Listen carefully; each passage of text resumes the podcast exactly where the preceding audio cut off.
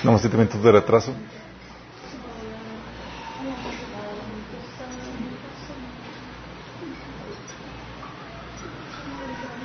Estamos en vivo. Estamos en vivo, chicos. Gracias por el cafecito. Eh, estamos transmitiendo ahorita en esta temporada eh, solamente en vivo por Facebook. El- la transmisión en YouTube la vamos a subir terminando el mensaje. Eh, todavía seguimos teniendo problemas con la transmisión en YouTube, entonces si eh, si quieres verlo por YouTube vas a tener que esperar a que, a que se termine la, la predicación en Facebook eh, para poderlo subir. Les invito a que se le den like a la página, que se inscriban, ah, se suscriban y también nos ayuden a buscar a completar el número de, de seguidores en YouTube. Si completamos mil, podemos transmitir ahora sí otra vez sin problemáticas. Mil. Anyway, vamos a poner este tiempo en las manos de Dios. Amado Padre, bendito sea Señor. Te alabamos, te bendecimos, te damos tantas gracias por tu presencia en medio de nuestro Señor. Te gracias, Padre, porque sabemos que tú estás entre nosotros y queremos ahora, Señor, sentarnos a tus pies, escuchar así como María se sentaba a tus pies, Señor, para escuchar tu palabra, Señor.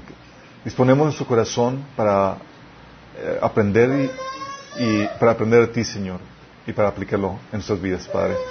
Te ruego, Padre, que hables detrás de mí, Señor, que quites eh, cualquier interferencia que pudiera el amigo poner, Señor, que el mensaje se pueda transmitir con claridad, Señor, y con el, contundencia, con el poder de tu Espíritu Santo, Señor. Te lo pedimos en el nombre de Jesús. Amén. Ok, um, a las mamás tenemos ya eh, abajo el pantalla y toda la cosa para, para que nos acompañen con eso. Sí, ya le instalamos ahí toda la cosa. Así es. Oigan, eh, pues bueno, vamos en la, en la onceava sesión del taller de finanzas y vamos a ver la administración de riquezas, cómo administrar los dineros. ¿Cómo administrar los dineros, chicos? Um, ya tenemos el primer paso resuelto, ¿sí? De lo que hemos estado viendo. La eh, ya vimos la primera fase y el- la primera fase ya está resuelta en el, en el aspecto en que el asunto de la motivación ya está resuelto. Ya vimos que la motivación no debe ser hacerte rico. ¿Se acuerdan? Sino que la motivación debe ser eh, generar las buenas obras que Dios preparó de antemano para ti. Ya vimos que el engaño de las riquezas, el enemigo quiere incentivarlo, quiere ponerlo en las personas. Am, y la idea es que no queremos hacer aquello que nos genera dinero, sino la voluntad de Dios, sea que haya riqueza o que haya pobreza, pero estar en el centro de la voluntad de Dios. Y para eso te estás enfocando, busca primero el reino. Es decir, en hacer esas obras que Dios preparó de antemano para ti. ¿Se acuerdan? La voluntad de Dios para tu vida, chicos. ¿Y se acuerdan cuál es la voluntad de Dios para tu vida? La voluntad de Dios para tu vida es que seas una persona que genere valor, que seas productivo, que seas útil, en pocas palabras. Y que lo hagas con excelencia, con diligencia, que lo hagas con integridad y con los otros atributos que vimos en, el en la sección pasada de este taller. Y si tú te conviertes en esa persona de valor, ¿te acuerdas qué iba a pasar? Si te conviertes en esa persona de valor, las añadiduras te van a, y van a llegar. Y con añadidura estamos hablando de vas a tener un ingreso. La añadidura, la consecuencia. Eh, y es lo que vamos a ver en esta ocasión. Vamos a ver cómo administrar los ingresos. En teoría ya estás trabajando, estás chambeando, estás generando ingresos. Ok, ¿qué hago con ese dinero? Nada más que ahora hay que dar una aclaración, chicos. No toda fuente de ingresos es de Dios. Sí. Sabemos que si haces la voluntad de Dios, las añadiduras, los ingresos te van a seguir. Pero si te llegan los ingresos, no necesariamente es porque estás haciendo la voluntad de Dios. ¿Vamos? Oye, pues tengo ingresos, ¿eh, ¿significa que estoy haciendo la voluntad de Dios? No necesariamente. Estar en su voluntad implica su provisión para ejecutar su voluntad. Pero tener provisión, chicos, no es garantía de estar en la voluntad de Dios, porque Satanás también provee. ¿Te imaginas Satanás proveyendo? Y no porque te ame, porque quiere destruirte. Viviendo la voluntad de Dios, chicos, es lo que te va a resguardar de que la provisión te va a resguardar de la provisión que el enemigo te está ofreciendo. Es muy importante eso. Y hay ingresos que no vienen de Dios. Ingresos uno, por ejemplo, ingreso por no hacer nada. A menos que seas un pensionado, que son tus ahorros, o un indemnizado, o una persona dependiente menor de edad, o bajo la etapa de, gracia. Ingresos por no hacer nada no vienen de Dios, chicos. Hay gente que prefiere vivir de ayuda del gobierno o de otras instituciones o personas o familiares eh, que ponerse a trabajar. Eh, y son personas que prefieren vivir de la ayuda del gobierno, pero que pueden trabajar, pero que no quieren trabajar porque si, si se pone a trabajar, ¿sabes qué pasa? Le quitan la ayuda. Ha tocado, aquí en México a veces se da, pero en Estados Unidos se da mucho. De gente que, oye, es que no puedo buscar trabajo porque si me, si me consigo trabajo me, me, quitan la ayuda y me pagan menos con la, y, gano menos trabajando, o sea, gano más con la ayuda que trabajando. Ha habido casos, estaba platicando una de eh, situaciones de personas que, que podían, podrían sanar de, su invalidez, que andan en silla de ruedas, pero prefieren su seguridad económica que el llegar a ser sanos y económicamente productivos, chicos. Déjame decirte esto. Si tú estás en esa situación donde, donde prefieres dejar de ser algo o no hacer nada para para que te sigan manteniendo, estás fuera de la voluntad de Dios. Completamente, fuera de la voluntad de Dios. El dinero que estás recibiendo en esa situación es el enemigo pagándote para que no cumplas tu propósito. El enemigo te está pichando. Vamos a, sacarlo de juego, órale, ¿qué hacemos? Pues vamos a, a ponerlo de esa forma. Te está pagando para que no cumplas tu propósito, para que no hagas las obras que Dios preparó de antemano para ti.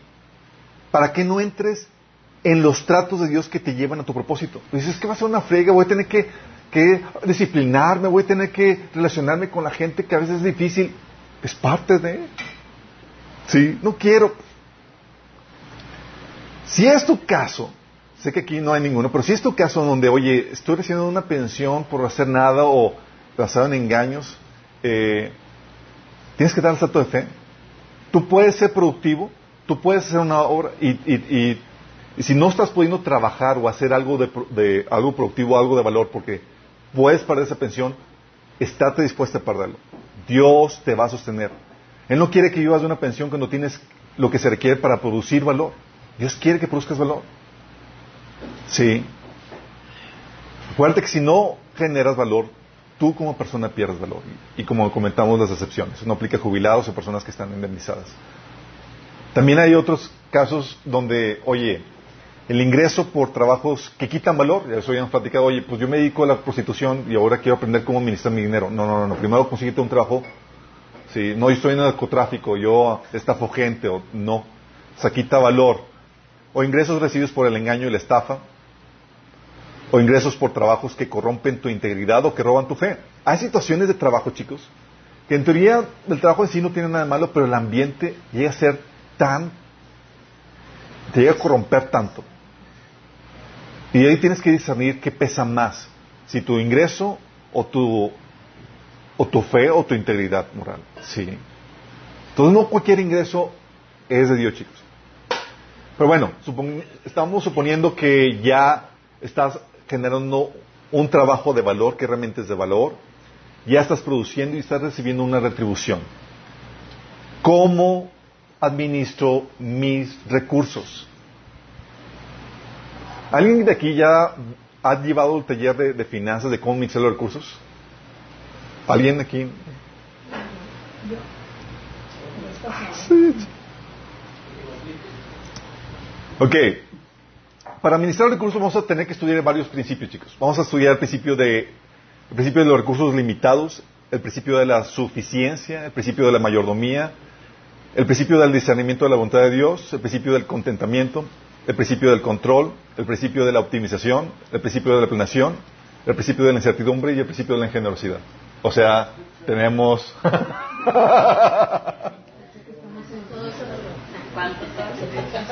es tan complicado administrar dinero, pues ¿qué pensaba, chicos? Por eso estamos en problemas. No, vamos a ver los principios en, en, en, las sesiones, chicos. No va a ser una sesión por, por principios, no se preocupen. De hecho, hoy vamos a ver, creo que tres o cuatro. ok, vamos a comenzar con el principio de eh, los recursos limitados, chicos. Algo que tenés que aprender, y es algo que, que a veces cuesta porque a veces nos, enseñas en, nos enseñan en, las iglesias de, la prosperidad que tenemos en Dios acceso a todos sus recursos. ¿Sí han escuchado eso? Tenemos acceso a todos sus recursos. Y te dices, wow, somos ricos. Pero déjame decirte esto, ¿sí? La Biblia enseña el principio de los recursos limitados. Porque solo Dios tiene toda autoridad y por tanto tiene todo el poder. Los que tomaron el taller de autoridad, chicos, sabemos que eh, vimos que eh, con la autoridad viene el poder para que lleves a cabo esa tarea, esa autoridad que se, se te ha encomendado. Eh, cuando hablo de poder, está hablando de recursos. Entonces solo tiene, solo Dios tiene toda autoridad, por tanto, solo Él tiene todo el poder. Jesús dijo, toda potestad me es dada en el cielo y en la tierra. Mateo 28, 18.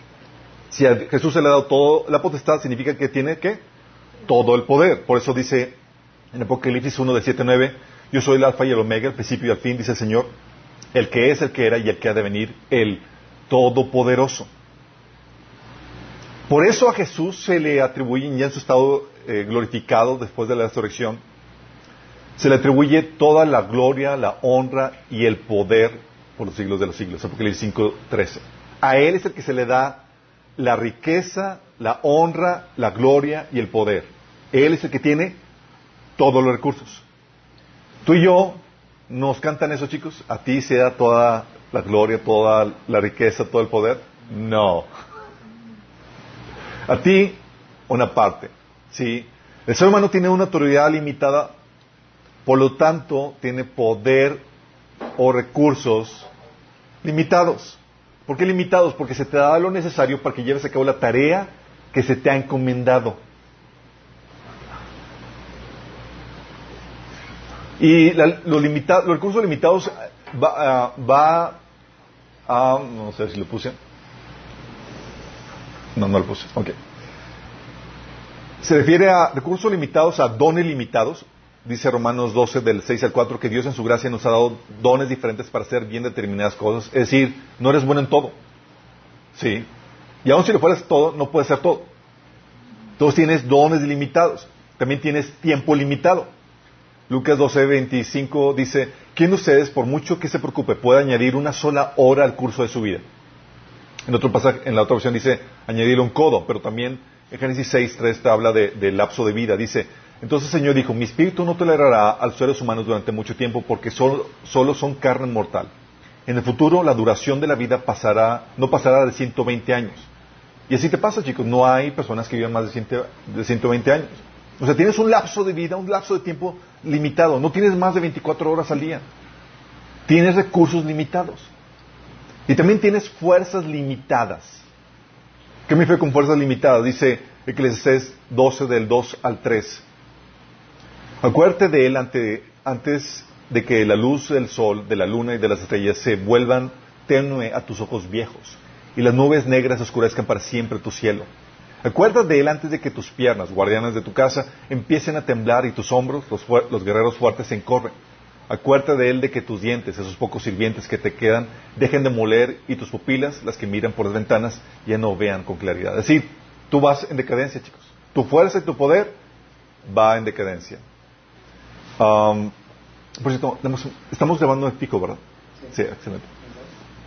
Y eso, chicos, el hecho que tengas los recursos financieros limitados tiene implicaciones financieras.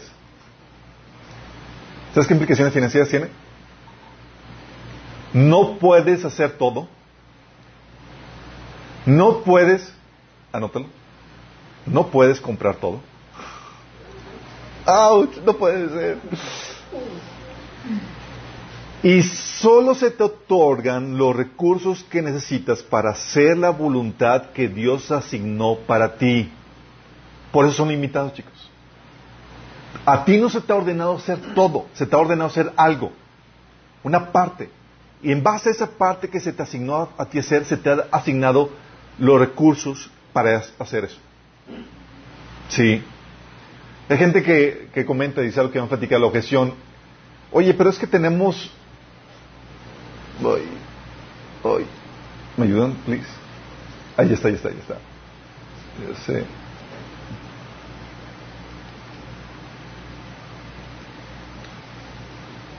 La objeción es, oye, pero ¿qué no tenemos un Padre Celestial rico?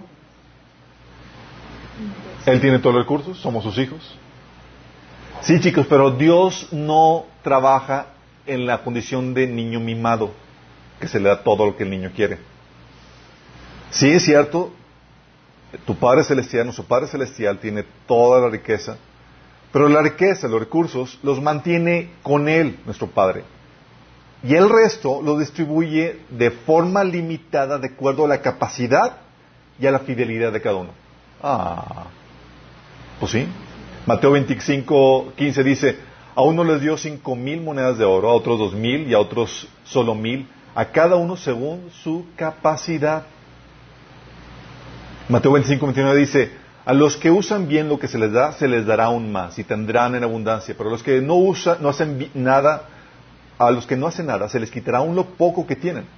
Fíjate cómo está diciendo de que es, ¿qué tanto te da Señor? De acuerdo a tu capacidad y a tu fidelidad.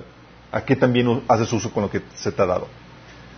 Por lo mismo, no puedes vivir como rico, como si tuvieras recursos interminables, chicos. Tus recursos son asignados y se van a acabar si no los usas sabiamente. O sea, ni Jesús vivió así, chicos. Y dices, oye, pues Jesús, el Hijo amado de, su, eh, de Dios, y Dios le asignó recursos y Jesús los despilfarraba, así como si fuera... No, ¿se acuerdan en Juan 6, 2 cuando multiplicó los panes?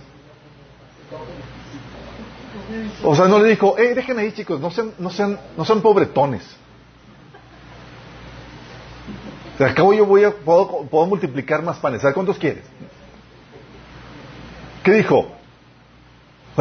Juan, 2, Juan 6, 2. Una vez que quedaron satisfechos, dijo a sus discípulos, recojan los pedazos que sobraron y tírenlos a la basura. ¿No? recojan los pedazos que sobraron para que no se desperdicie nada. ¿Qué? No sé, desperdicie nada. ¿Te das cuenta la mentalidad? O sea, Jesús no era como que, ah, pues si voy a despilfarrar algo, tengo recursos limitados en Dios. No. Son los pecadores, chicos, los, los que despilfarran los recursos. Los pecadores. ¿Te acuerdas el hijo pródigo? ¿Qué característica tenía el hijo pródigo? Lucas 15, del 12 al 13, tabla. El menor de ellos le dijo a su padre, papá, dame lo que me toca de la herencia. Así que el padre repartió sus bienes entre los dos. Poco después el hijo menor juntó todo lo que tenía y se fue a un país lejano. Ahí vivió desenfrenadamente y derrochó su herencia. Fíjate, una persona que no administra y que vive como si tuviera todos los recursos es una persona que vive en esta condición de pecado. ¿Vamos bien? ¿Por qué? Porque ese principio de recursos limitados. Tienes recursos limitados y se te asignaron para que lleves a cabo la tarea de Dios. Y dices, oye, recursos limitados, sí, pero hay otro principio que debes de, aprender. El principio de suficiencia. ¿Son recursos limitados? Sí, pero tienes todos los recursos necesarios para realizar la voluntad de Dios. Principio de suficiencia. Son limitados pero suficientes. ¿Vamos? Porque con las obras que Dios preparó de antemano para ti, preparó la provisión necesaria para que lleves a cabo eso. Efesios 2, 10 habla que Dios se preparó antemano para aquellas obras que tú ibas a hacer. Dice, porque somos hechura suya, creados en Cristo Jesús para buenas obras, las cuales Dios dispuso antemano a fin de que las pongamos en práctica. O sea, Dios está consciente de que iba a ser, que Dios te creó con un propósito, esas buenas obras, y todos los recursos que necesitas para llevar a cabo esas obras ya están preparados y previstos por Dios. Porque con todo, cuando Dios te da una responsabilidad, es decir, una tarea, un llamado, su voluntad, viene la, provisión necesaria, chicos. Sí. A este Pedro, digo, perdón, a este Pablo. A Pablo se le había asignado la tarea de llevar a cabo, de llevar a cabo, de llevar el evangelio a los gentiles, ¿verdad? Y con ese llamado vino lo que se llama la gracia de Dios, que es esa provisión o esa fuerza, esos recursos para llevarlo a cabo. Dice Galatas 2 del 7 9. Al contrario, está hablando de que conoció a los apóstoles, dice Pablo, al contrario, ellos reconocieron que a mí se me había encomendado predicar el evangelio a los gentiles. Perdón. De la misma manera que se les había encomendado a Pedro predicarlo a los judíos. El mismo Dios que facultó a Pedro como apóstol de los judíos, me facultó también a mí como apóstol de los gentiles. Y dice, ¿qué hizo? Lo facultó, le dio los recursos que necesitaba para llevar a cabo la tarea que Dios le había llamado. Dice, en efecto, Jacobo, Pedro y Juan eran considerados columnas al reconocer la gracia que yo había recibido. La gracia, es decir, el poder de Dios para llevar a cabo la tarea. Por eso, chicos, ¿sí se acuerdan cómo sanaba Jesús muchas veces? Jesús sanaba muchas veces, chicos, de esta forma. La persona no tenía los recursos para caminar, no tenía la habilidad para caminar, y ¿sabes qué, Jesús hacía? Le daba una orden, levántate y anda. Y con la orden venía la provisión para llevar a cabo la voluntad que se le había ordenado. Dice Génesis 5 del 7 a 9. Jesús le dijo, levántate, toma tu lecho y anda.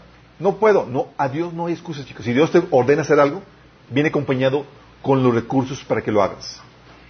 Y al instante que el hombre fue sanado, tomó su lecho y anduvo.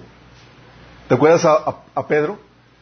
Que le dijo, sabía, sabiendo la mecánica de cómo operaba esto, cuando vio a Jesús caminando sobre el mar, le dijo, si eres tú, manda que yo vaya a ti sobre las aguas. Fíjate que hizo, manda. Porque si el Señor ordena, se da el poder, los recursos que necesitas para poder llevar a, cabo, llevar a cabo lo que el Señor te ha ordenado.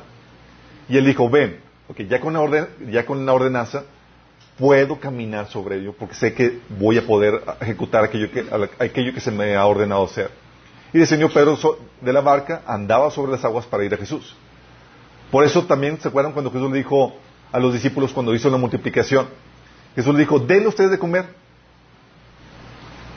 Cuando el Señor te dice, haz esto, te da una responsabilidad, tú no te preocupes si tienes o no tienes. Al empezarte a mover en esa dirección, sabes que Dios va a proveer lo que necesitas. Dice, y los discípulos paniqueados dice, tendríamos que trabajar durante meses para ganar suficiente a fin de comprar comida para toda esta gente. Sí. También lo mismo hacía con este Jeremías. ¿Te acuerdas que, llamó Jesús, a, digo, llamó, sí, de hecho Jesús antes de ser encarnado, llamó a Jeremías a que fuera profeta de las naciones. Yo dije, ah, oh Señor, aquí no sé hablar, porque soy un niño. Jesús, Dios estaba ordenando a Jeremías a que fuera profeta. Y Jeremías, no sé hablar. Y dijo Jehová, no digas soy niño, porque todo lo que tú, lo que te envíe irás tú, y dirás todo lo que te mande. O sea, para Dios no hay excusa en ese sentido. ¿Sí? ¿Por qué, chicos? Porque con la ordenanza de Dios, con el mandato de Dios, con la responsabilidad que Dios te da, vienen ¿qué? los recursos. Y eso lo hemos visto todo. Eso, eso lo estudiamos a detalle, a profundidad en el taller de autoridad. Por eso eh, comentamos ejemplos de que, oye, nació mi hijo y vino la provisión. ¿Tú crees que es de casualidad? Es así como Dios opera, chicos. Entonces el problema no es que tengamos lo suficiente. Problema no es que no tengamos lo suficiente, chicos. La problemática es que no estamos satisfechos. O sea, tenemos lo suficiente para hacer la voluntad de Dios. Eso no es problemática. La problemática es que no estamos satisfechos con eso. Fíjate lo que dice Pablo. A Pablo le enviaron una ofrenda. Y fíjate lo que dice Pablo en Filipenses 4, del 11 al 13. Dice, no digo esto porque esté necesitado. Subraya, no estaba necesitado pues he aprendido a estar satisfecho en cualquier situación que me encuentre. Él sabía poder hacer la voluntad de Dios con muchos o pocos recursos. Sé lo que es vivir en pobreza y lo que es vivir en abundancia. He aprendido a vivir en todas y cada una de las circunstancias, tanto quedar saciado como a pasar hambre, a tener de sobra como vivir escasez, a sufrir escasez. Todo lo puedo en Cristo que me fortalece. Entonces, la problemática no era Pablo de que estuviera inconforme con su necesidad, con su escasez o no. Él sabía cómo ejecutar la voluntad de Dios en cualquier circunstancia. Esa no era la problemática. Sí. Y es algo que tenemos que tener muy, en cuenta. Es el principio de suficiencia. Y por lo mismo, chicos, ante ese principio, no hay excusa. Se acaban las excusas. Mateo 25 del 24 al 27. Después llegó el que había recibido solo mil monedas. Señor, explicó, yo sabía que eres un hombre duro que cosecha donde no ha sembrado y recoge donde no ha, eh, donde no ha esparcido. Así que tuve miedo y, fui y escondí su dinero en la tierra. Mire, aquí tiene lo que es suyo. Pero el Señor le contestó, siervo malo y perezoso. Los siervos flojos son malos, chicos. Dice, así que sabías que cosecho donde no ha sembrado, recojo donde no es, donde no he esparcido. pues debías haber depositado mi dinero en el banco para que a mí, a mi regreso, lo hubiera recibido con intereses. Chicos, Dios te dio habilidades para conseguir los recursos que necesitas para hacer la voluntad de Dios. Te dio habilidades, chicos, para conseguir los recursos. Si no los tienes, puede ser un problema de tu falta de diligencia en hacer la voluntad de Dios como Él ordena. Y también te dio la habilidad para gestionar dichos recursos en el hacer la voluntad de Dios. Es que si no los tienes, puede ser un problema de mala administración, como vamos a ver reto más. Entonces, ese es el principio de suficiencia. Tú tienes recursos limitados, y todos tenemos recursos limitados, chicos. Pero gracias a Dios son suficientes nos lleva al principio de mayordomía. El principio de mayordomía te enseña que no eres dueño de nada. Solo somos administradores, mayordomos de los recursos que Dios nos ha dado. Creo que mi papá me decía de pequeño, cuando quieres hacer acomodos en la casa y demás, decía, cuando tengas tu casa es lo que tú quieres. Crecí, tuve mi casa y se me dice, no, son, es, son recursos y tú vas a seguir mi dirección.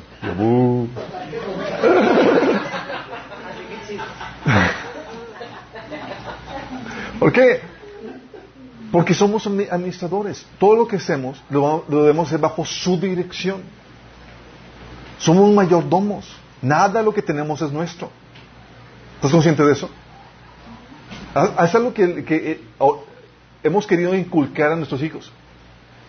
mis hijos dicen, ah, voy a regalar tal cosa. Y yo, no, hijito, nada de lo que tienes aquí es tuyo. Sí, solamente administra las cosas que nosotros te, damos. Pero eso es nuestro. ¿Quieres hacer algo? Tienes que consultarnos con nosotros. Porque así es con Dios. Cuando crezcas no cambia la situación. es igual, chicos. Sí, Dice la Biblia que toda la autoridad y los recursos vienen de Él. Dice Romanos 11:36, porque todas las cosas proceden de Él y existen por Él y para Él. A Él sea la gloria por siempre. Amén.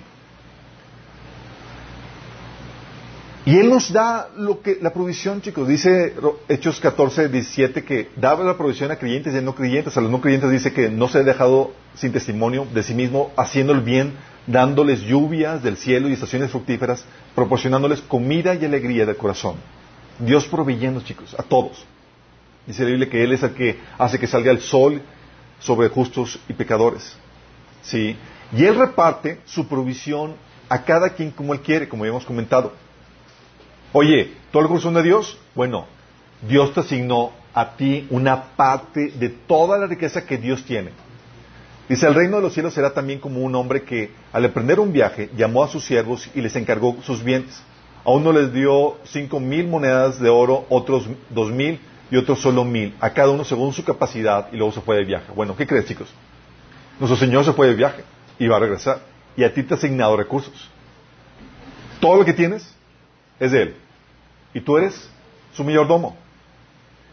Y como somos mayordomos, y como todo lo que tenemos es solamente prestado y tenemos que gestionarlo como, como Él manda, vamos a dar cuentas de nuestra mayordomía. Y cuando hablo de mayordomía, hablo de nuestra administración. Y con recursos no estamos hablando solamente de recursos de dinero, chicos. Estamos hablando de todos los recursos, tu tiempo, tus habilidades, tu dinero, tus, eh, tu conocimiento, tu infraestructura, todo lo que tengas. Sí. Vamos a dar cuentas a él. El Señor dice en Lucas 16, 2, así que eh, mandó llamar a su siervo y le dijo, ¿qué es esto que me dicen de ti? Rinde cuentas de tu mayordomía o de tu administración, porque ya no puedes seguir en tu puesto. Mal mayordomo. El Señor nos va a pedir cuentas. Dice la Biblia en Romanos 14, del 10 al 12, todos tendremos que comparecer ante el tribunal de Dios. Está escrito, tan cierto como que yo vivo, dice el Señor, ante mí se doblará toda rodilla y toda lengua confesará a Dios. Así que cada uno de nosotros tendrá que dar cuentas de sí a Dios. ¿Y de qué vas a dar cuentas? De cómo usaste los recursos que se dio. Tu vida, tu tiempo, tu dinero, tu conocimiento, todo lo que tienes, tus relaciones, etcétera. Qué heavy, ¿verdad? Y se nos puede correr. Se te puede, no fuiste fiel lo poco, se te baja de nivel, chicos. Mateo 24, 45 dice, ¿quién es el siervo fiel y prudente a quien su señor ha dejado cargo de los sirvientes para darles la comida a su debido tiempo? Dichoso del siervo que cuando su señor al regresarlo lo encuentra cumpliendo con su deber.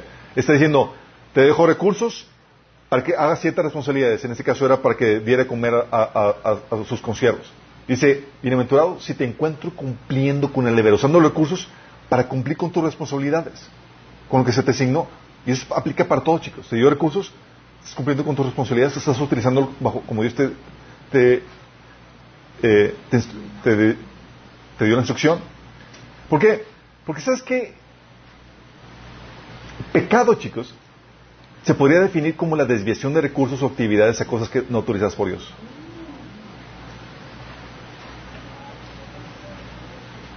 Sabemos que pecado es fallar al blanco, desviarte de la normativa de Dios. Pero esto involucra recursos, chicos. Desviarte para hacer otra cosa que Dios no te ha encomendado siempre va a implicar recursos. Por default, tiempo, habilidad, energía, dinero, recursos materiales. Inevitablemente el, pecado va a requerir recursos, chicos. Por lo tanto, el pecado es una mala gestión de los recursos que Dios te ha dado. El pecado es una mala mayordomía.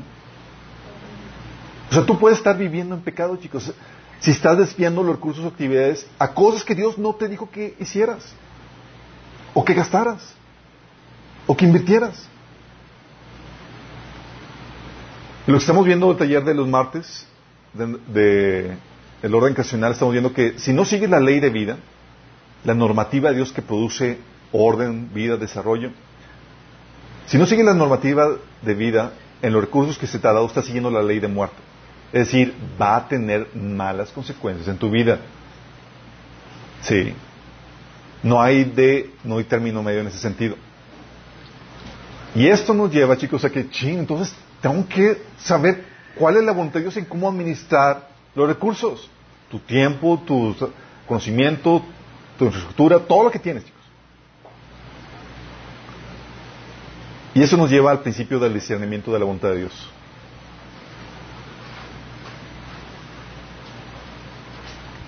Gracias a Dios, chicos, el conocimiento de su voluntad no es algo inalcanzable. Porque te estresa, ¿no? Es que ching, o sea, tengo que asegurarme que estoy haciendo la voluntad de Dios con mis recursos que el dinero lo estoy gastando como debe ser. Y aquí estamos hablando de recursos materiales, pero eso aplica a todas las áreas de tu vida, chicos. Tus relaciones, tu tiempo, tu conocimiento, cómo estás administrando todo. Pero gracias a Dios su conocimiento no es algo inalcanzable. Dice Deuteronomio 30, del 11 al 14. Este mandamiento que hoy te ordeno, que hoy, este mandamiento que hoy te ordeno obedecer, no es superior a tus fuerzas ni está fuera de tu alcance ¿Qué es lo que está diciendo? Este mandamiento, esta ordenanza, no está superior a tus fuerzas, ni está fuera de tu alcance. No está arriba en el cielo para que preguntes, ¿quién subirá al cielo por nosotros para que nos lo traiga? Y así podamos escucharlo y obedecerlo. Tampoco está más allá del océano para que preguntes, ¿quién cruzará por nosotros hasta el otro lado del océano para que nos lo traiga? Y así podamos escucharlo y obedecerlo. No, la palabra está muy cerca de ti, la tienes en la boca y en el corazón para que lo obedezcas. ¿Va a costar que te sientes y adquieras el conocimiento? Es, que dura una hora y media el taller y son tantos. ya te lo bajaron, ya te lo pusieron, ya te lo estructuraron. No tienes que ir al cielo, no tienes que viajar al otro lado del océano. ¿Sí? O sea, ya no hay excusa. Dios te pone delante de ti los recursos para que conozcas su voluntad. Y si tú rechazas el conocimiento, ¿Recuerdan lo que dice la Biblia? Mi pueblo pereció por falta de conocimiento. Como desechaste el conocimiento, yo también te voy a desechar del desarrollo. Está fuerte, sí. Pero así es como opera esto. Por eso Pablo decía en Efesios 5, 17, por lo tanto, no seáis insensatos, sino entendidos de cuál sea la voluntad del Señor. O sea, Dios no quiere que seas insensato, o sea, tonto, ignorante, sino que seas entendido de cuál es la voluntad de Dios. ¿Vamos bien? Entonces el Señor nos da directrices de cómo usar el dinero, chicos. Sí, claro, claro, claro.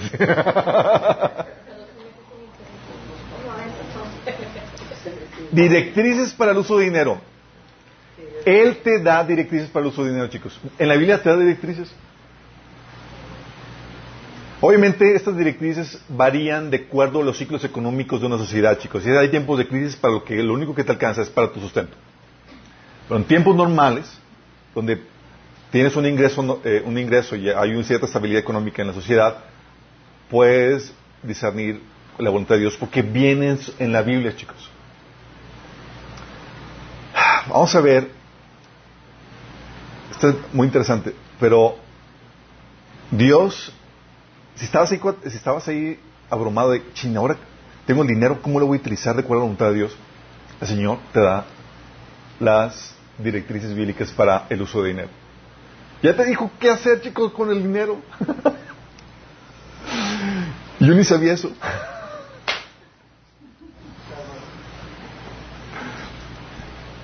Son diez directrices en donde Dios quiere que utilices tu dinero. Primera, para el sustento de tu familia y familiares necesitados. 1 Timoteo 5, del 3 al 4 y versículo 8 dice, Atiende a la viuda que no tenga, no tenga nadie quien la cuide. Pero si ella tiene hijos o nietos, la primera responsabilidad de ellos es poner en práctica la sumisión a Dios en su hogar y retribuir a sus padres al cuidarlos. Esto es algo que agrada al Señor. Aquellos que se niegan a cuidar de sus familiares, especialmente los de su propia casa, han negado la fe verdadera y son peores que los incrédulos. Órale. Te está dando la primera directriz, sustento de tu familia. Sí. Y familiares incluye a padres en necesidad económica. Son tu responsabilidad. Jesús hablaba acerca de eso en Marcos 7, donde algunos judíos querían salir por la tangente y, tenían, querían vengarse de sus papás y decían, Señor, va a ser corbán o una ofrenda a Dios. Todo lo que podía ayudar a mis padres va a ser ofrenda para Dios. Y Jesús diciendo, que se están saliendo por la tangente, eso es deshonrar a los padres. ¿Sí? ¿A qué se refiere con la provisión? 1 Timoteo 6, 8 habla acerca de qué es lo que debes proveer para tu familia. Dice, así es que teniendo sustento y abrigo, estemos contentos con ello. Lo suficiente para la, para la vida, chicos. Sí. Es ahí donde dices, oye, dentro de mi presupuesto de gastos y demás, ya sabes que de cajón tienes que tener lo suficiente para sustento, para el abrigo, para resguardar a tu familia, para sostener a tu familia. ¿Vamos?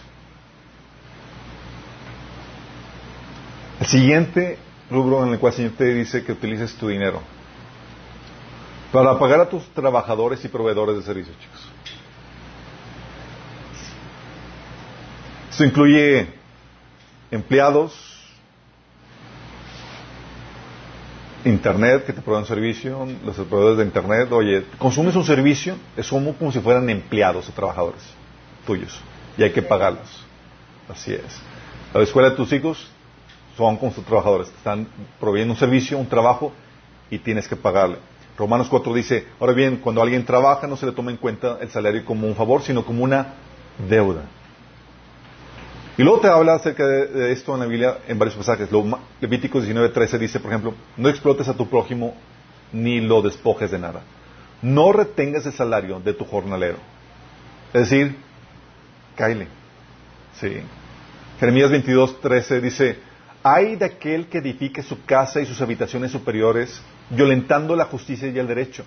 Hay del que obligue a su prójimo a trabajar de, trabajar de balde y no le paga su trabajo. Santiago 5.4 dice, oigan cómo clama contra ustedes el salario no pagado de los obreros que les trabajan les trabajaron sus campos. El clamor de esos trabajadores ha llegado a oídos del Señor Todopoderoso. Órale. Entonces el Señor te está diciendo, recibes ingresos, tienes una responsabilidad para con tu familia, pero también tienes una responsabilidad para con tus trabajadores y proveedores. Y tienes que pagarles. Si no lo haces, estás fuera de la voluntad de Dios. ¿Vamos? Recuerdo los pasajes que vimos. Tú, claro, ¿no?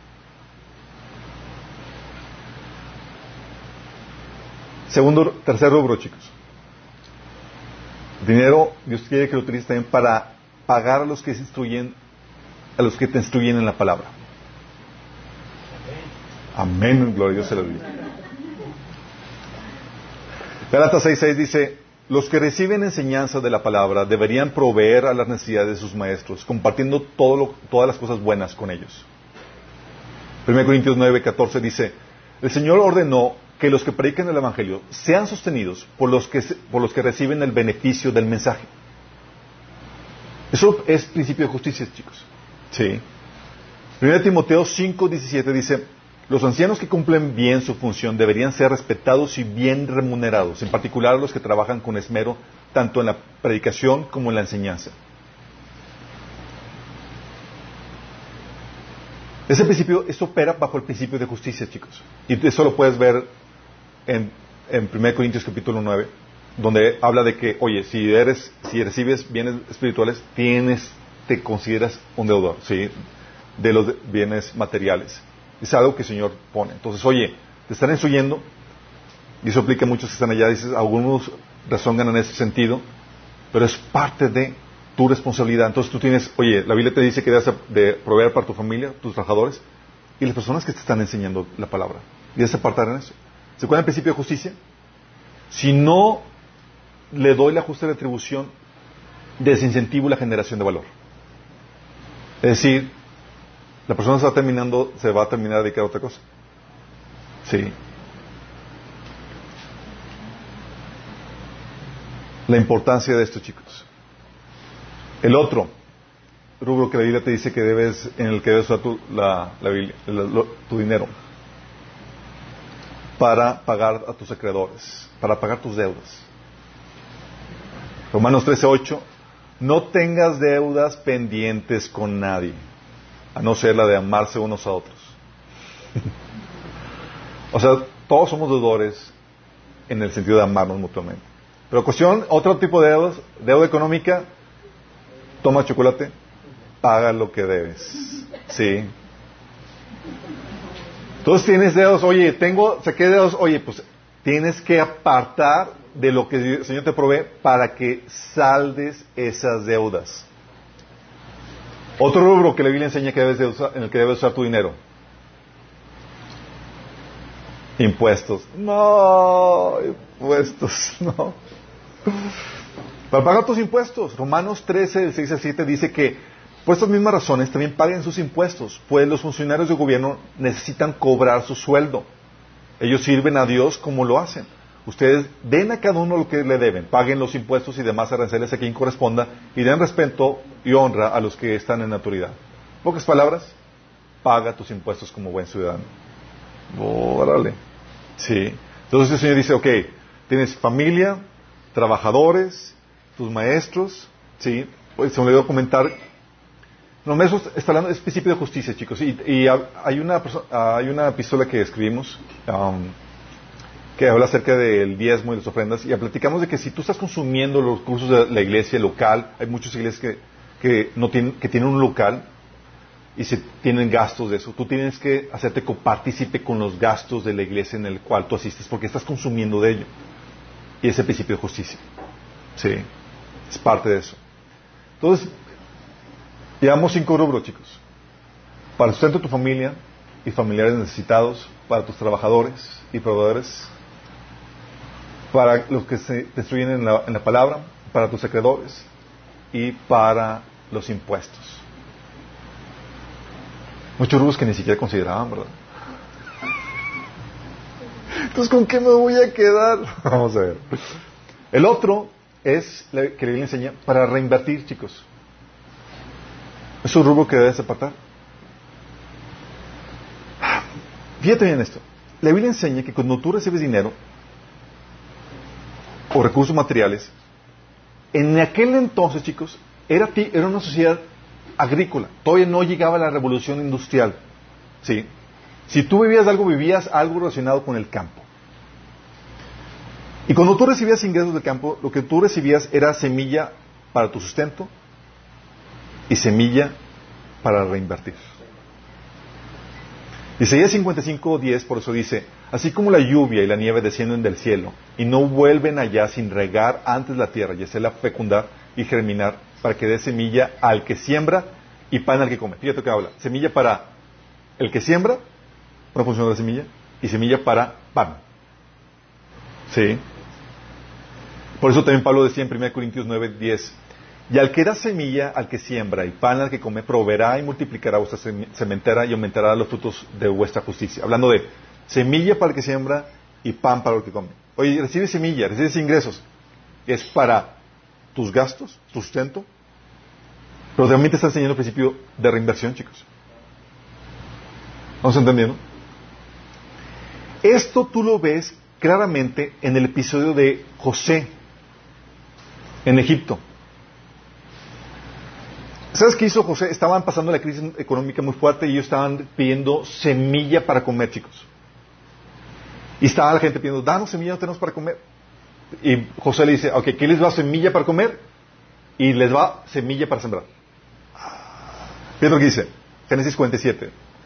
19 dice, mm, es versículo 19 y también versículo 23 y 24. Dice, cómprenos usted, cómprenos usted a nosotros y a nuestras tierras a cambio de alimento Así seremos esclavos del faraón junto con nuestras tierras. Pero denos usted semilla para que podamos vivir y la tierra no quede desolada. Versículo 23 dice, luego José le informó al pueblo, desde ahora ustedes y sus tierras pertenecen al faraón porque yo las he comprado. Ya les dimos semilla para sustento. Aquí tienen semilla, siembren la tierra. Aquí les da extra para sembrar, chicos. Cuando llegue la cosecha deberán entregarle al faraón la quinta parte de lo cosechado, impuestos. Las otras cuatro partes serán para la siembra de los campos y para alimentarlos a ustedes. O sea, las otras partes son para reinversión y su sustento. ¿Vamos entendiendo? No se podían comer todo.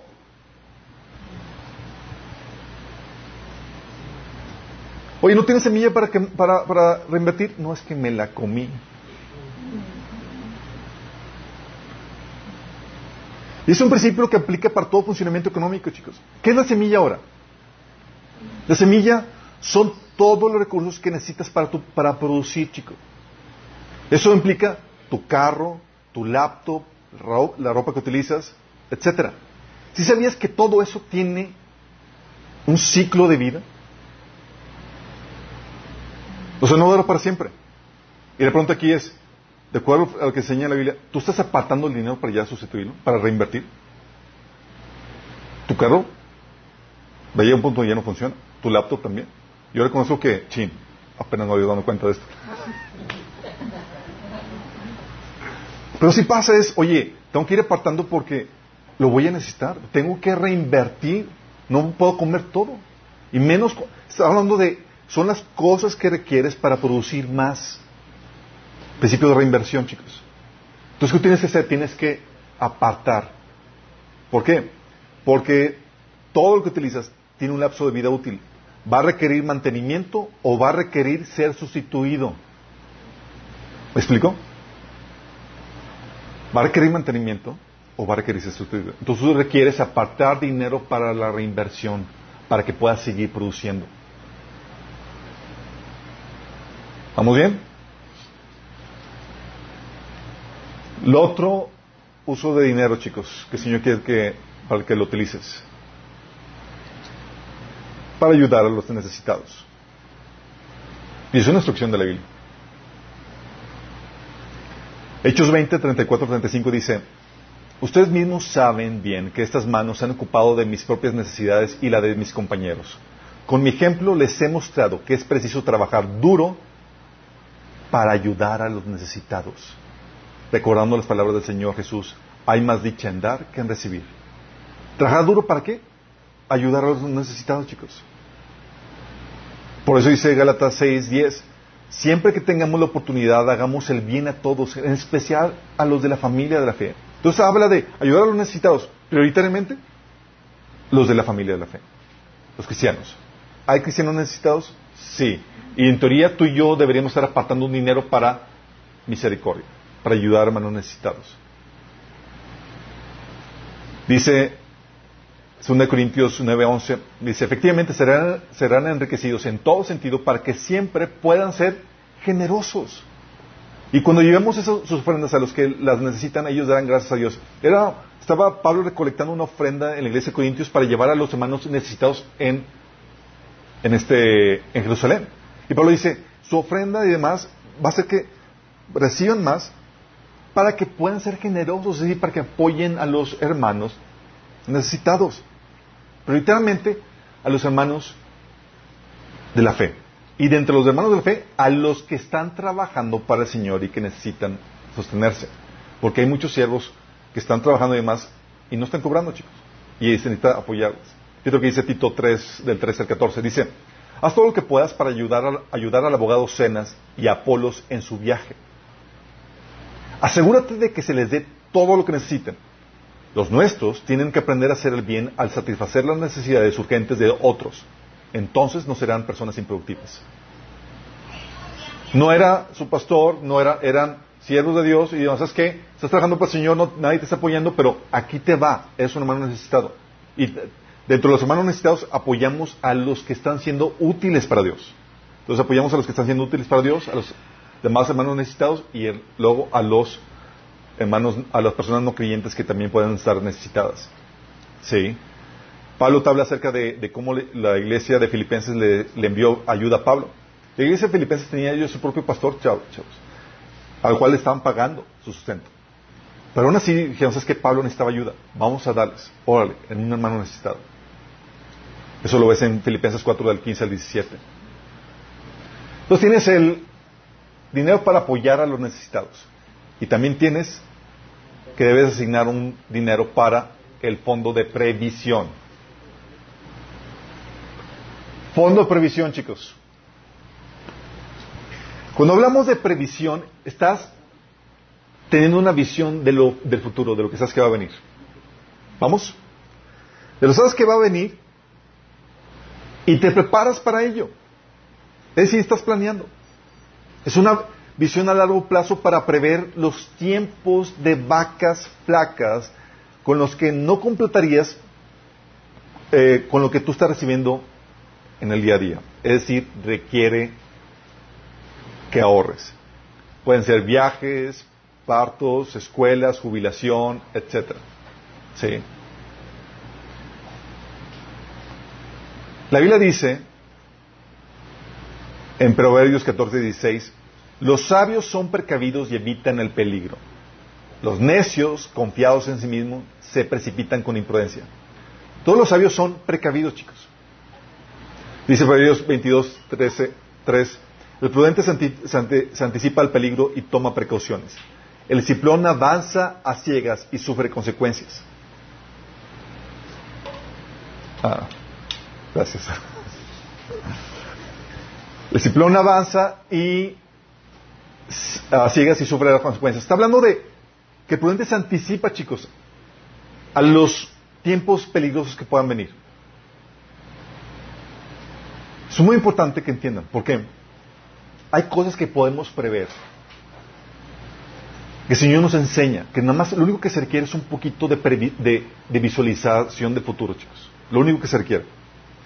Tú tienes esto en el caso también de José. A José se le enseñó, los, se le reveló los tiempos de vacas flacas que vendrían. ¿Sí o no? Dice en Génesis 41 del 29 al 36, dice, dice José, los próximos siete años serán un periodo de gran prosperidad en toda la tierra de Egipto. Pero después llegarán siete años de un hambre tan intensa que, será, que, se, que eh, hará olvidar toda esa prosperidad de Egipto. El hambre destruirá la tierra. La hambruna será tan grave que borrará hasta el recuerdo de los sueños buenos. El haber tenido dos sueños similares significa que estos acontecimientos fueron decretados por Dios y Él hará que cubra pronto. Por lo tanto, el faraón debe encontrar a un hombre inteligente y sabio y ponerlo a cargo de toda la tierra de Egipto. Después el faraón deberá nombrar a supervisores de la tierra, a fin de que almacenen una quinta parte de las cosechas durante siete años, durante los siete años buenos. Haga que ellos reúnan toda la producción de alimentos en los años buenos que vienen y, los años, y, las lleven a los graneros del faraón. Almacene bien el grano y vigílelo para que haya alimento en las ciudades. De esa manera habrá suficiente para comer cuando lleguen los siete años de hambre sobre la tierra de Egipto. De lo contrario, el hambre destruirá la tierra. Fíjate lo que pasó. Aquí se le dio una revelación de lo que iba a suceder en el futuro. Y hay cosas que el Señor nos revela. Pero hay cosas que tú puedes usar el sentido común para saber qué viene. Oye, yo veo en, el futuro mi tiempo de mi jubilación. Es un tiempo de vacas flacas. ¿Qué tengo que hacer? Tengo que empezar a ahorrar. Sí. Es previsión, chicos. Oye, veo en el futuro que tengo que hacer tal viaje. Y, ah, si me espero hasta ese momento para pagarlo, no me va a alcanzar. Es un tiempo de vacas flacas. Necesito empezar a ahorrar con tiempo. es un fondo de previsión, chicos. ¿Sí? Por eso dice la Biblia que los planes bien pensados, pura ganancia. Los planes empresarios, chine, o sea, ¿cómo no me preparé con tiempo? Dice, puro fracaso. Y hay cosas que tú y yo podemos prever porque son parte de los ciclos normales de la vida. Y vamos a hablar a detalle de eso, pero la Biblia te enseña que debes de tener un fondo de previsión. Que en base a lo que has visualizado del futuro, tú y tu familia, puedas prepararte con anticipación, ahorrando para ello. ¿Vamos bien? Fondo de previsión, chicos. Oye, pero hay situaciones o hay casos en donde no puedes prevenir, no puedes visualizar con exactitud qué va a pasar en el futuro, chicos. ¿Sí o no? Ah, chicos, déjenme ahí. Gracias. No puedes prever lo que va a pasar en el futuro. Hay cosas que no puedes prever. Y para eso hay un fondo de imprevistos. Hay un fondo de previsión, lo puedes prever. Y un fondo donde no sé lo que va a pasar. ¿Sí? Y eso se refiere, es un fondo de ahorro, para cubrir contingencias, emergencias. Se descompuso un carro, el carro se hubo desempleo, pagar deducibles en caso de accidente en la policía de gasto médico, robos que puedan suceder, etcétera. Pago de seguros, que son, oye, no tengo dinero suficiente para, en caso de que haya una contingencia eh, eh, médica, tienes contratado tu seguro, es parte de ese fondo. Sí. Porque chicos, los contratiempos van a llegar y de acuerdo a la revista Money Magazine, el 78% de las personas tendrán un contratiempo financiero dentro de, de un lapso de 10 años. 78%. Sí. Fíjate lo que dice Pablo, y Pablo lo corrobora.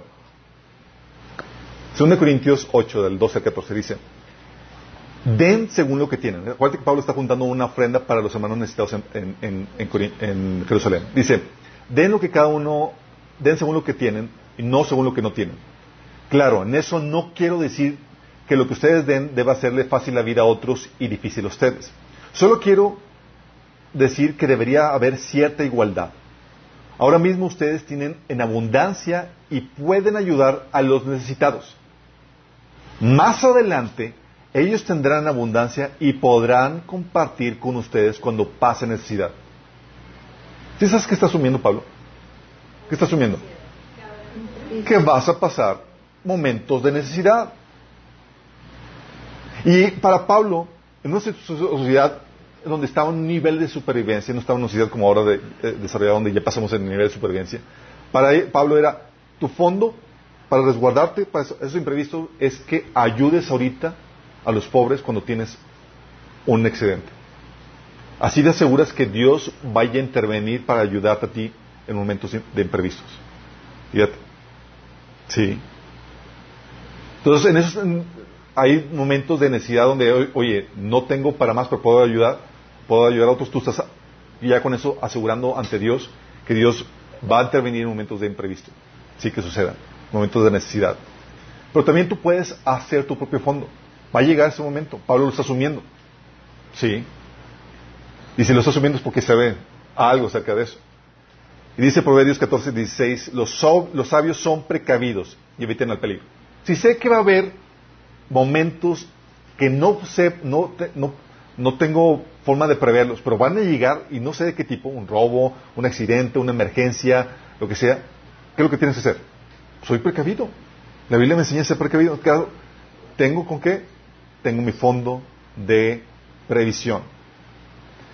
¿Por qué? Dices, oye, pues es que yo no planeo enfermarme ni planeo, ya sabes. ¿Qué pasa cuando estás asegurando tu futuro?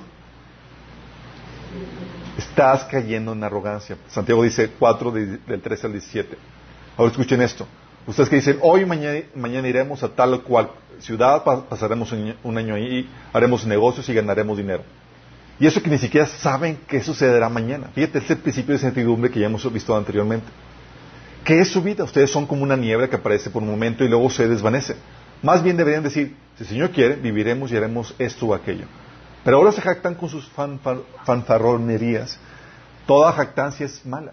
Así que cometen pecado todo el que sabe hacer el bien y no lo hace. Entonces, oye, yo estoy seguro que el Señor va a evitarme la problemática, incidentes imprevistos y demás, porque yo lo declaré, yo, yo tengo fe. No, estás cayendo en una necedad. Tú tienes que preveerte con eso. Debe tener fondo de imprevistos. Y a todos nos ha pasado, ¿a poco no? Oye, se descompuso el carro, chin. O alguna contingencia. Todos la hemos vivido. Y le te enseña que debes de tener un fondo para imprevistos.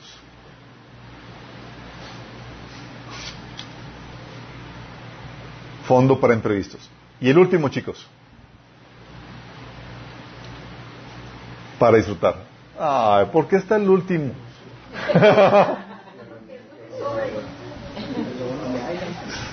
el último es para disfrutar, chicos. Dice que les estés 10, 19. Para alegrarse, el pan. Para gozar, el vino. Para disfrutarlo, el dinero. Pero ya sabemos, de acuerdo al contexto, cuándo se disfruta el dinero después de cumplir todo lo anterior. Está organizado en, número de prioridades, chicos. Sí. Vas completando de arriba para abajo. Y así se va multiplicando. Sí.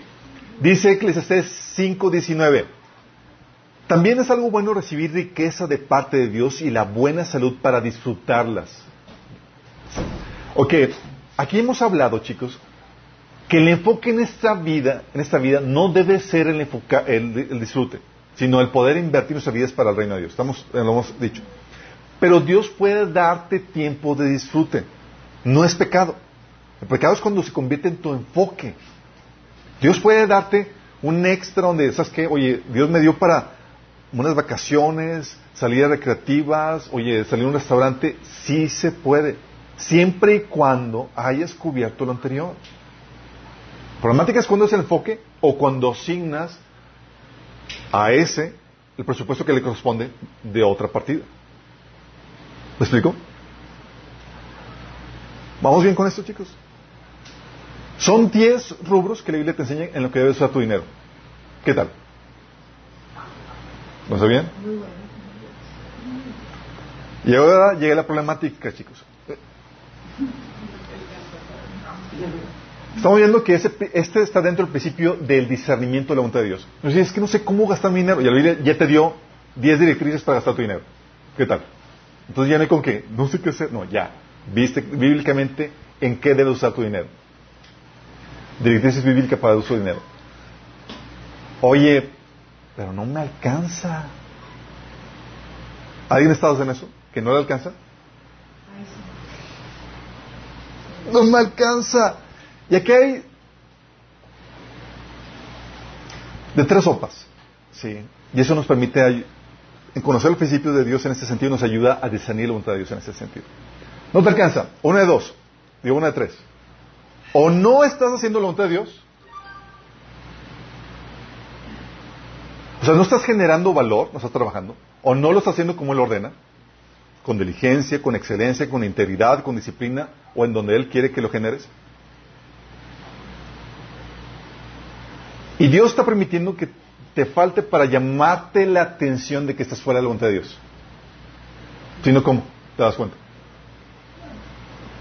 Es que Señor nunca me dice, hijito, te apreté ahí, no te alcanzaba y no te das cuenta de que, está mal en mi vida. Sí. Tu necesidad está encaminada no a que busques el dinero, sino que busques alinearte a la voluntad de Dios, que es donde está la provisión, chicos. Oye, es que estoy trabajando. Bueno, estoy trabajando así como Pablo trabajaba. Fíjate que para poder suplir, sus necesidades, en segunda de, Timot, de 3, de 7 al 8 dice Pablo, ustedes mismos saben cómo deben seguir nuestro ejemplo. Nosotros no, no vivimos como ociosos entre ustedes, ni comimos el pan de nadie sin pagarlo, sin pagarlo. Al contrario, día y noche trabajábamos arduamente y sin descanso para no ser carga a ninguno de ustedes. Ay, Pablo, te puso un estándar. Sí. Y es, la provisión es trabajar arduamente, como todas las todas las características que hemos platicado, sin descuidar la voluntad de Dios en otras áreas de tu vida. Porque hay voluntad de Dios para otras áreas de tu vida, claro, sí. Oye, estás en una etapa donde ya no estás económicamente productiva. La Biblia enseña que debes estar, tal vez no trabajando, pero sí orando. ¿Qué es lo que dice? 1 Timoteo 5:5 dice, la viuda desamparada, como ha quedado sola, pone sus esperanzas en Dios y, y persevera noche y día en sus oraciones y súplicas. ¿Por qué creen que, creen que persevera en oración, chicos? Porque está necesidad, chicos. Tú combinas el trabajo y la oración. Muchas veces no tenemos porque no pedimos. ¿Te acuerdas, Santiago? ¿Tenéis? Digo, pedís. Dice, no tenéis porque no pedís. Porque no piden. Entonces, sí, trabajamos, pero reconocemos que si Dios nos ayuda, si Dios nos mueve las cosas, tenemos que estar orando. Entonces, el trabajo combinado con la, con la oración. Entonces, tienes que saber, oye, ¿estoy haciendo lo que Dios quiere que haga? ¿Estoy trabajando y estoy orando por mi provisión? Ok, no, pues sí, pero no me alcanza. Ok, si no, si estás haciendo la voluntad de Dios y no te alcanza, puede ser que no estás administrando bien los recursos que Él te ha dado. Puede ser que descompletes por tu desorganización financiera. Asignas dinero de más en rubros que no corresponden y descompletas en otros. Típicamente por asignar más al rubro del disfrute. Sí a costa de otros rubros. Acuérdate el principio de suficiencia. Si estás haciendo la voluntad de Dios, va a venir la atribución suficiente para que puedas hacer la voluntad de Dios. No te alcanza, hay algo mal o en lo que estás haciendo o en tu administración de los recursos. O también puede ser que no sea la voluntad de Dios, chicos. No te alcanza, a lo mejor porque lo que quieres pagar o comprar simplemente no es la voluntad de Dios. Ups. Sencillo, chicos. De hecho, ya es el, el último. Gracias. Si no es la voluntad de Dios, chicos, sencillo, no te dará los recursos para ello. ¿Vamos? Con la voluntad de Dios vienen ¿qué? Los recursos. Si no es la voluntad de Dios, no hay recursos. Sencillo. Obviamente, estamos considerando que estás haciendo su, ya su voluntad, como él, como él manda, y estás administrando bien. Entonces eso ya está resuelto. Los dos puntos están resueltos. ¿No te alcanza? El principio de suficiencia te enseña que hay algo en lo que estás gastando que no es la voluntad de Dios. Sí. Hay algo en lo que estás gastando que no es la voluntad de Dios. Es decir, estás mal administrando los recursos, estás como habíamos comentado, pecando. en pecado, mala administración de recursos. Estás fuera de la voluntad de Dios. Y el que no te alcanza es una señal de Dios para que te alinees a su voluntad. El pecado, que es salirte de la voluntad de Dios, el pecado va a requerir recursos. ¿Se acuerdan que hemos platicado eso? Y cuando te sales de voluntad de Dios y requieres recursos y Dios no te los da, ¿sabes quién te los va a dar?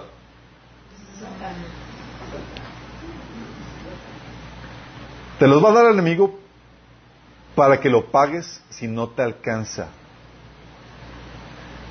Y te va a dar crédito.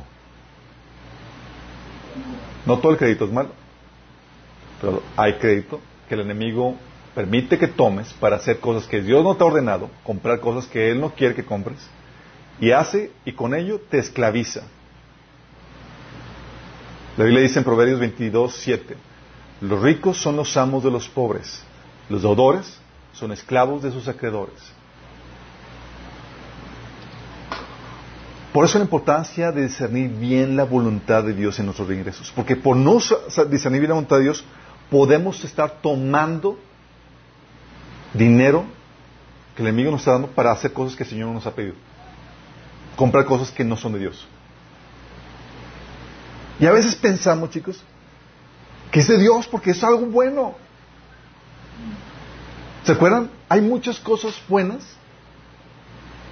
que son malas porque no van de acuerdo al propósito de Dios para tu vida. Aún Jesús cuando le, pidieron que, que eh, eh, fungiera como partidor entre dos hermanos que estaban peleando, ¿se acuerdan? Dice, Señor, dile que reparta la, herencia conmigo. ¿Quién me puso como partidor entre ustedes? Pero mi función es esa.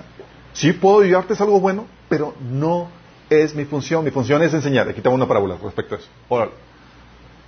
¿Sí? Porque podamos usar recursos que no corresponden, chicos.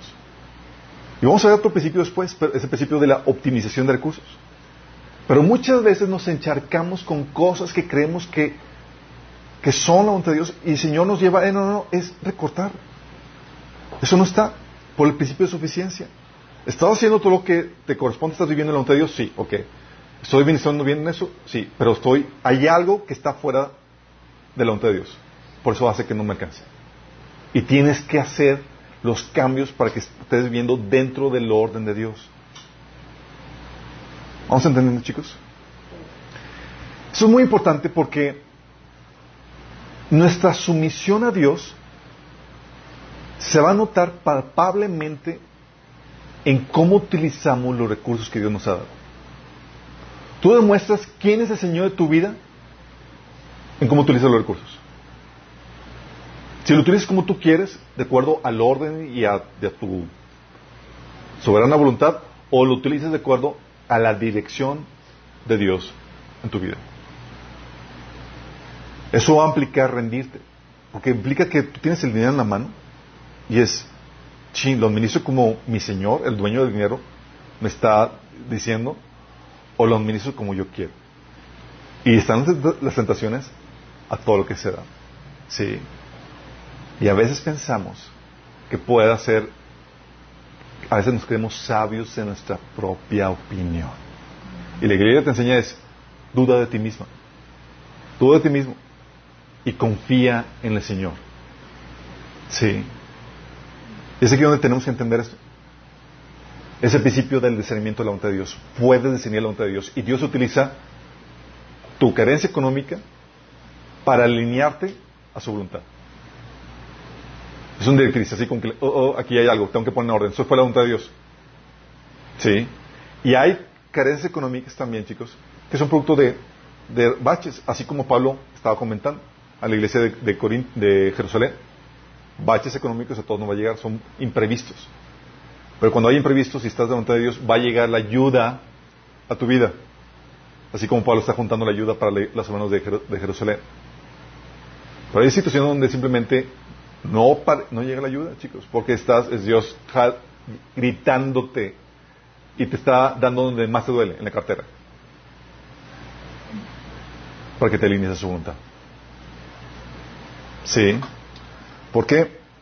Porque los recursos que Dios te ha dado son para que los utilices bajo su directriz. Tú y yo solo somos mayordomos. Cuando dice Señor, hágase tu voluntad en la tierra como se hace en el cielo. Señor, quiero hacer tu voluntad. Incluye tu cartera ahí, chicos. Incluye tu cartera. Señor, haz voluntad en mis finanzas. Quiero usar el dinero como tú quieres que lo use, bajo tu directriz.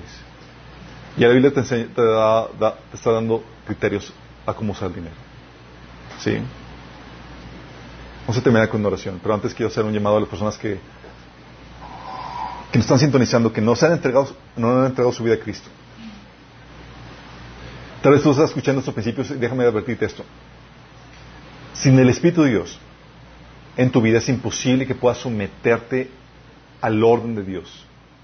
No vas a poder. Si el cristiano batalla con la ayuda de Dios, sin la ayuda de Dios es prácticamente imposible. Pero Dios quiere darte el poder, el Espíritu Santo en tu vida para que puedas llevar a cabo la voluntad de Dios. No solamente quiere darte el Espíritu Santo, quiere darte el perdón y la vida eterna. Y eso se recibe fácilmente, de forma gratuita. Si tú crees que Jesús es Dios encarnado, que murió por ti en la cruz para pagar el precio de tus pecados, para así darte perdón y vida eterna. Y si también estás dispuesto a arrepentirte, es decir, a dejar de seguir tus propios caminos para seguir los de Dios. Su voluntad como Él la establece en, las Escrituras. Si tú quieres hacer eso, tú puedes reconciliar, recibir el perdón de pecados, de vida eterna y su Espíritu Santo. Si quieres hacer eso, puedes invocar el nombre del Señor. Es gratuito. Solamente se quiere una exposición de tu corazón. Y si quieres hacerlo, quiero guiarte en esta oración. Cierra tus ojos y dile, Señor Jesús, el día de hoy te pido perdón por mis pecados. Reconozco que he pecado contra ti, que he hecho mi voluntad y no la tuya. Pero el día de hoy me arrepiento. Confieso mi pecado, Señor. Y yo creo que tú eres Dios encarnado, que moriste por mí en la cruz y que resucitaste el tercer día para el perdón de mis pecados. Y hoy te acepto, te recibo como mi Señor y como mi Salvador. Entra en mi vida, Señor. Cámbiame. Gracias por salvarme, Jesús. Si hiciste esta oración, tiene que haber un muestra un genuino arrepentimiento, una genuina fe.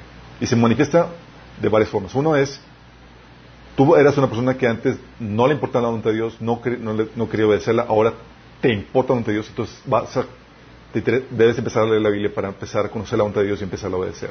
A partir del Nuevo Testamento. Debes empezar a congregarte, ahorita por la contingencia, por lo menos eh, conectándote, y debes ser discipulado. Si no tienes quien te disipule, podamos ayudarte con eso. Y a todos los demás, chicos. ¿Cómo andamos en nuestras finanzas? ¿Cómo andamos en las directrices? ¿Tenemos suficiente para, arrepentirnos? Creo que sí, tenemos suficiente. Creo que, creo que hemos utilizado nuestras finanzas no de acuerdo a la directriz que Dios manda, sino de acuerdo a nuestra propia opinión. Tenemos que ordenar nuestra vida en eso. La idea no es, sentirnos condenados por esto. Dios, en teoría cada reunión debemos de, Dios lo que hace debe estar arrojando luz a tu vida de cosas que tienes que ir cambiando. Y este proceso va a durar toda tu vida. Hay muchas cosas que vamos a tener que cambiar que no sabemos que están mal. Y todos tenemos eso. La idea no es que te sientas condenado, sino que veas las cosas en las cuales ahora Señor está marcando tu vida en las que debes de trabajar. Y podemos corregir. Si el Señor no te condena, te abraza y te dice, hey, vamos a trabajar en esta hora. ¿Sale? Vamos a orar. Amado Padre, damos gracias, Señor, porque tú nos enseñas cómo utilizar los ingresos que recibimos del trabajo que realizamos, Señor. Gracias porque tú no nos has dejado sin guía, sin dirección en cuanto a esto, Padre. Oh, Señor, te damos gracias por ello, Señor. Y ahora te pedimos que tú nos dé la fortaleza, Señor, para aplicar este conocimiento. Señor, si hemos vivido desordenadamente en nuestras finanzas, que podamos ordenarlas, Señor, para que podamos vivir dentro de tu voluntad, dentro de tu provisión, Señor. Reconocemos, Señor, que hemos fallado ante ti, pero nos arrepentimos y te decimos, Señor, que estamos dispuestos a someternos al proceso, Señor, de santificación en esta área de las finanzas. Ayúdanos, Señor, en nombre de Jesús.